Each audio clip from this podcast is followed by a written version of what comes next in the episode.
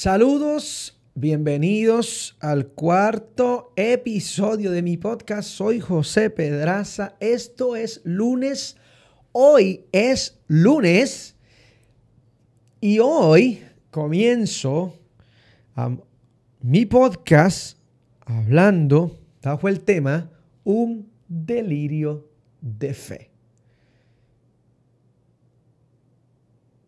Hola, estoy de regreso aquí el lunes. Hoy quiero hablar acerca de uno de los conceptos más importantes o más populares hablados dentro de la iglesia y es la temática de la fe. Con el tiempo, ¿verdad? He aprendido que eh, la fe dentro del mundo espiritual tiene un factor valorativo gigantesco y la razón de eso es porque la Biblia es categórica cuando habla acerca de la fe y dice muchas cosas con relación acerca de la fe y una de ellas es que sin fe es imposible agradar a Dios. Por causa de eso, como que todos los años en la iglesia que pastoreo ah, en Revival Church, en Juncos, tenemos como que un inicio de año hablando acerca de la fe y estamos durante los primeros 40 días del año hablando acerca de qué es la fe, cómo funciona, cómo vivirla, cómo practicarla,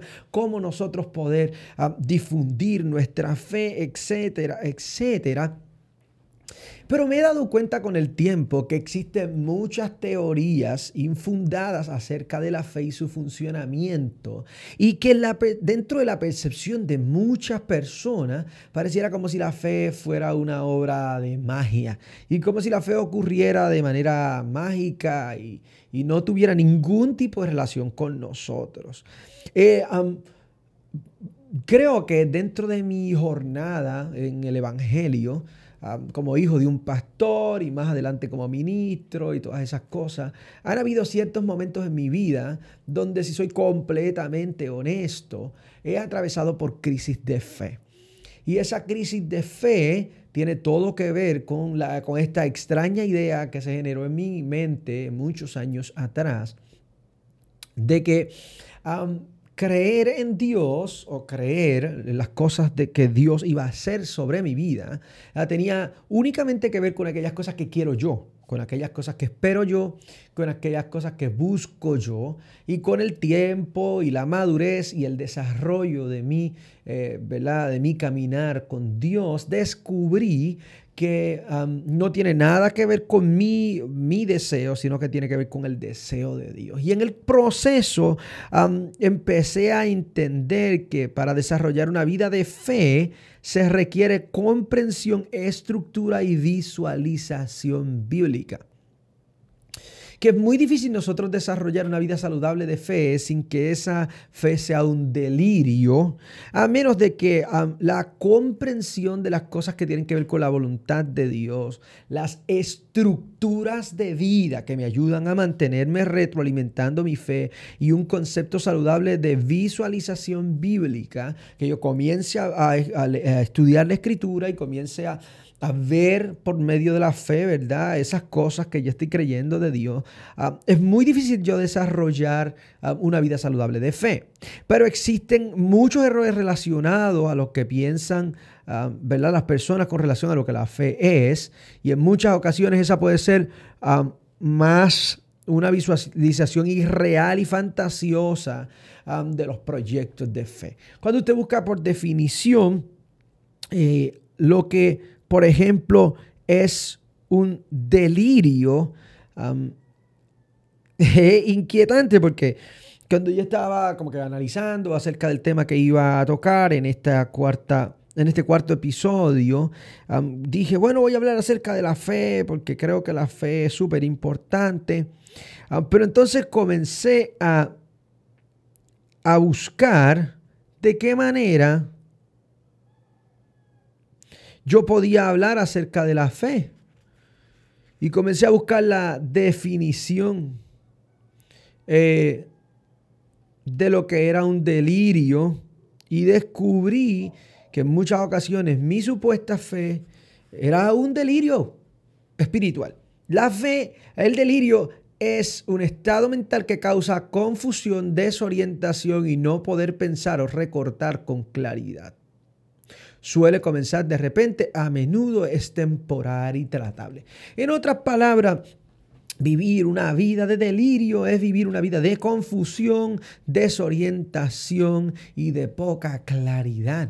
Y en múltiples ocasiones cuando se trata acerca de nuestra vida de fe, el nivel de desorientación que crean nuestras expectativas fantasiosas de lo que queremos ver ocurrir en nuestra vida, tiende a ser más que una vida de fe, una vida de delirio. Todos los seres humanos buscan crear y desarrollar un sistema de fe, porque la vida misma crea una base que nos lleva siempre a establecer en qué creemos o qué no. Aún para empuñar un pensamiento de incredulidad hay que invertir fe en eso. El acto de creer podría ser considerado como un delirio basado en el evento de su procedencia. En otras palabras, Muchas veces nuestras expectativas confusas, irreales, irracionales, nos llevan a nosotros a vivir una vida que no va a tener los resultados que nosotros estamos esperando. Número uno, porque así no funciona la fe. Número dos, porque no es el deseo de la voluntad de Dios. Y número tres, porque estamos viendo una vida subreal. escuché del pastor Craig Groeschel esta expresión. Existen dos tipos principales de meta en el desarrollo para liderar. Las metas de contribución y las metas de producción. Las metas de contribución son aquellas metas que se desarrollan patrones, hábitos y estructuras de formación. Estas son metas a corto plazo. Y las metas de producción son las metas perfiladas estrictamente a un objetivo particular y estas son metas progresivas. En otras palabras, son metas a largo plazo. Ahora, la sobreestimulación irreal de la fe puede convertir nuestro sistema de creer en fantasías. Ahora, a lo que se está refiriendo el pastor Craig Rochelle cuando habla acerca de las metas de contribución son las metas que establecen unos patrones en nuestra vida y nos llevan a formar nuestro carácter para obtener resultados. O sea, la fe no tiene solamente que ver con creer, la fe debe crear unas estructuras dentro de nuestra vida que nos permitan involucrarnos en el ejercicio de creer. La fe, que es la sustancia de lo que se espera y la convicción de lo que no se ve. La fe, que la propia Biblia dice que sin obras es muerta, requiere que nosotros no solamente tengamos un pensamiento positivo, un pensamiento futurista, un pensamiento progresista, un pensamiento de avance o un pensamiento, una expectativa de confianza, la fe requiere trabajo. El trabajo de la fe tiene que, no necesariamente tiene que ver con obras o cosas. Ese trabajo de la fe a veces tiene que ver con los patrones de pensamiento, los hábitos y las estructuras que nos forman a nosotros para seguir avanzando en el proyecto de ir ejecutando una vida de confiabilidad hacia Dios. Muchos de nosotros esperamos cosas extraordinarias de Dios, pero ninguna de esas cosas nos involucran a nosotros en una labor. Ninguna de esas cosas nos involucra a nosotros en un trabajo. La inmensa mayoría de la gente que quiere tener estructuras de una vida de fe saludable consideran que tener una vida de fe saludable es esperar. Y la vida de fe requiere esperar y por medio de esperar y por medio de lo que se cree hacer cosas. Las metas de contribución que están hablando, de esas metas que tienen un objetivo particular, que son a largo plazo, requieren trabajo.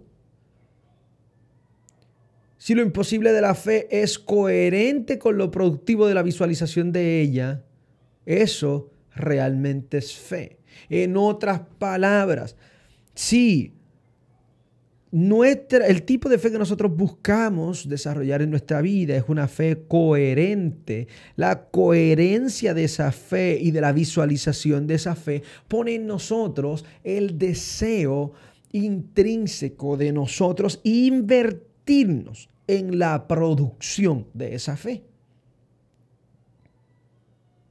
Si tomo las historias de la Biblia, puedo tomar múltiples historias con las que puedo hacer referencia a esta idea. Ah, puedo hablar desde Noé, alguien que ah, tiene un panorama complicado. Dios le está hablando de que va a llover en un lugar donde no llueve nunca. Él tiene que creer en eso que Dios está hablando y por causa de eso que cree, tiene que ah, poner las manos en el martillo y comenzar a levantar un arca.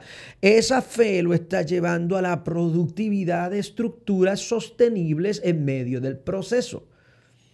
Hablo del delirio de la fe porque hay muchos de nosotros que estamos esperando grandes resultados dentro de nuestra vida y esos resultados no nos están llevando a ejecutar trabajo. Y vivimos frustrados porque nosotros no vemos lo que queremos ver, pero necesito que usted entienda esto. La fe funciona diferente. La fe requiere un movimiento. La fe requiere que pongas la vara en el agua. La fe requiere que sueltes la vara para que se transforme en una serpiente. La fe requiere que tú vayas a donde el faraón. La fe requiere que tú pongas tu hijo en el altar. La fe requiere que, o sea, podemos estar aquí todo, toda la tarde, la noche, el día, hablando acerca de lo que requiere la fe. So, ¿Cómo yo transporto una idea delirante acerca de la fe? ¿Cómo yo ah, miro las estructuras con las que el legalismo religioso me planteó la mística de la fe y yo comienzo a vivir una vida de, de fe práctica? Esto es bien interesante porque cuando yo pensé, comencé a darme cuenta, ¿cómo yo, ¿cómo yo puedo saber? Si esto que yo estoy creyendo es un delirio de una expectativa subrealista o de una expectativa irreal o realmente es parte de un paso interesante de fe. Número uno, ¿cuán sensata es la fe? Importante, si nosotros desarrollamos una fe insensata, el resultado del desarrollo de una fe insensata son expectativas irreales que no se cumplen y como resultado traen frustración a la vida del que cree. Siempre hablo acerca de esta expresión de la escritura, cuando el escritor sagrado dice, aunque hayan vacas o no hayan vacas en los corrales, a que falte el producto del olivo, aunque los labrados no den mantenimiento, aunque las ovejas no sean quitadas de la majada, con todo yo me alegraré en Jehová. Note porque dentro del análisis de lo que él está hablando, el escritor sagrado no dice que no hay, dice aunque mañana no haya. La sensatez de la fe hace que quien cree tenga la sobriedad de considerar que ocurren eventualidades dentro de la vida de los que creen, pero aún esas eventualidades que parecen entorpecer nuestro proceso en, el camino al objetivo que estamos esperando por medio de la fe, la gente que contempla esas cosas puede también creer que aún en las dificultades está Dios haciendo algo poderoso. Cuán coherente puede ser el resultado de nuestra visualización con la semilla de fe que hemos invertido. Si yo comienzo a analizar qué yo he hecho en pro de eso que estoy creyendo, puedo pronosticar el resultado, la cosecha, la recompensa, el etcétera. Podemos usar cualquier la palabra que sea. ¿Cuán coherente es este trabajo que yo estoy haciendo con el resultado que estoy esperando. Claro, seamos honestos, cuando se trata acerca de la fe, hay gran parte de este ejercicio que depende de la intervención milagrosa de Dios. ¿sí? Pero aunque depende de la intervención milagrosa de Dios, requiere trabajo, requiere esfuerzo. Abraham, te voy a dar una, una descendencia grande, deja tu tierra, deja tu parentela, ve al lugar que yo te voy a mostrar. siempre, ah, cuando la fe es coherente, cuando la fe es, es, correcta, esa fe siempre va a involucrar al que cree en el ejercicio de la producción de un trabajo. se convierte en un delirio de fe cuando las cosas que tú estás esperando no son coherentes con el trabajo que estás invirtiendo para eso esperar tener resultados de 0 a 100 sin un proceso ecuánime de formación, de carácter, de trabajo, de labor, es un delirio de fe. Se vuelve un delirio de fe cuando yo estoy esperando que ocurra algo de la nada. Dios, escúcheme, Dios siempre hace algo de algo. Sí, siempre hay una materia prima, siempre hay un lugar que sostiene la producción de ese crecimiento. Nunca ocurre algo de la nada. Entonces, pretender vivir una vida de fe que, que trae algo a existencia de la nada es un delirio de fe. E, es inquietante para mí porque entonces me doy cuenta que dentro de la, iglesia, dentro del cuerpo de Cristo, en realidad lo que hay es una fe delirante y, mucha gente que va a vivir una vida espiritual frustrada porque no va a tener los resultados que quiere porque no están dispuestos a producir en base a lo que están creyendo. Es maravilloso que usted espere por un milagro físico. Es extraordinario que usted espere por un milagro de salud, que Dios le supla una casa, pero hay unos pasos para hacer. Hay que arreglar el crédito, hay que trabajar horas extra, hay que cumplir con la responsabilidad, hay que darle a Dios, hay que, ¿sí? Requiere eh, eh, una fe coherente, una fe eh, sensata hace que el que cree sienta la responsabilidad por involucrarse en algo. Hace algunos años atrás, um, aproximadamente casi cuatro años, comenzó el proyecto de lo que es hoy nuestra iglesia Revival Church. Ah, yo estuve varios años en Estados Unidos, historia súper larga, súper corta, fui ungido, ordenado y enviado de regreso a Puerto Rico para comenzar la iglesia. En el momento en el que comenzó todo el ejercicio de la plantación de la iglesia, que era muy poquita gente, era apenas unos unos amigos que me estaban ayudando en algunas cosas y no había todavía llegado gente y no habían estructuras y apenas estábamos comenzando a elaborar sistemas y todo eso. Eh, recuerdo haber salido a un evento en la República Dominicana, que es mi segunda casa, y fui a la República Dominicana a predicar un fin de semana, un evento muy grande de juventud.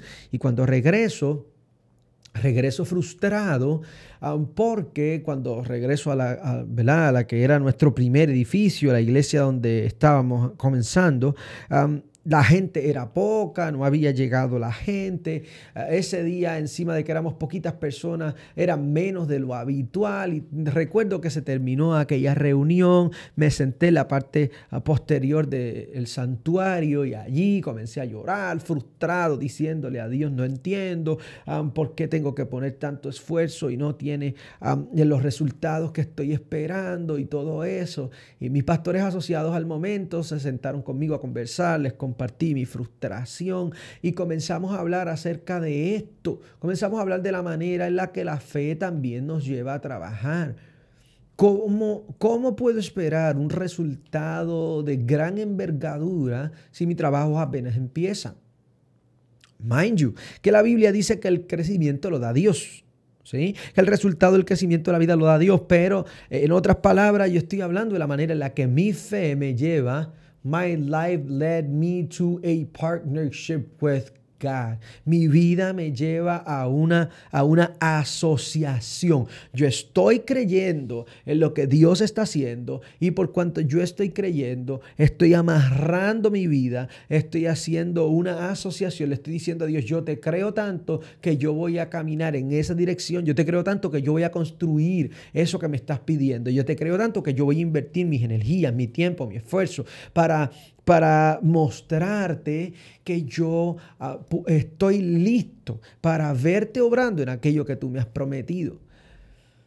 Fue entonces con el tiempo donde comencé a manejar mi frustración porque me di cuenta que para tener un mayor resultado tenía que esforzarme, tenía que trabajar un poco más, tenía que seguir creyendo, orando, ayunando, haciendo todas las cosas que corresponden a, a las disciplinas espirituales. Pero adicional a las disciplinas espirituales tenía que poner un poco más de esfuerzo, poner mi mente, desarrollar ideas, concretar sistemas, escuchar a la gente que me rodea, e, etc. En otras palabras, tenía que trabajar por lo que había creído. Ah, y no solamente creer aquí, sentarme en una silla, esperar a que del cielo venga un no sé qué, hacer un no sé qué. Y este es el problema dentro de la gente, que la mentalidad progresista dentro del Evangelio ha hecho que la gente piense que todo va a ocurrir porque tiene que ocurrir, porque todo tiene que avanzar, porque Dios quiere que todo avance. Pero señoras y señores, requerimos de un ejercicio sobrio y saludable de fe. Que nosotros podamos desarrollar una fe coherente, una fe tangible, una fe que se muestra por medio de nuestro trabajo y nuestra fidelidad al Dios en el que estamos confiando. Si tuvieras que analizar por unos minutos acerca de tu ejercicio de fe, ¿cuánto esfuerzo estás poniendo en aquellas cosas que estás creyendo? ¿Cuántas ideas has puesto ahí? ¿Cuánto dinero has invertido ahí? ¿Cuántos sueños estás construyendo por causa de lo que estás creyendo? Si tuvieras que pensar por unos segundos acerca de cuánto, cuánto le has dedicado a este proyecto, cuánto le has dedicado a este sueño, qué le estás dedicando a esta idea, qué Dios está poniendo en tu corazón y cómo tú lo asumes. O sea, mañana hablemos de cosas sencillas como la gente que espera comprar una casa. Listo, Dios te habló y tú consideras y crees que Dios te va a entregar una casa. ¿Cómo te estás preparando económicamente? ¿Cómo estás preparando tu estructura financiera? ¿Cómo estás preparando, eh, cómo estás administrando el manejo de tu dinero para añadir a tus deudas mensuales el pagaré de una casa? cómo estás trabajando con tu crédito y tu estructura crediticia para que ahí quepa una casa. Ah, ¿Cómo? O sea, o estás esperando que venga un millonario y te ponga unas llaves en las manos. Esa es el delirio de la fe. tú quieres que Dios te sane, listo. tienes problemas en el corazón, ok. ¿Cómo es, cuál es tu dieta, qué estás comiendo, cómo te estás ejercitando, qué ejercicio, ah, cómo estás cuidando tu corazón, estás durmiendo bien, estás comiendo bien.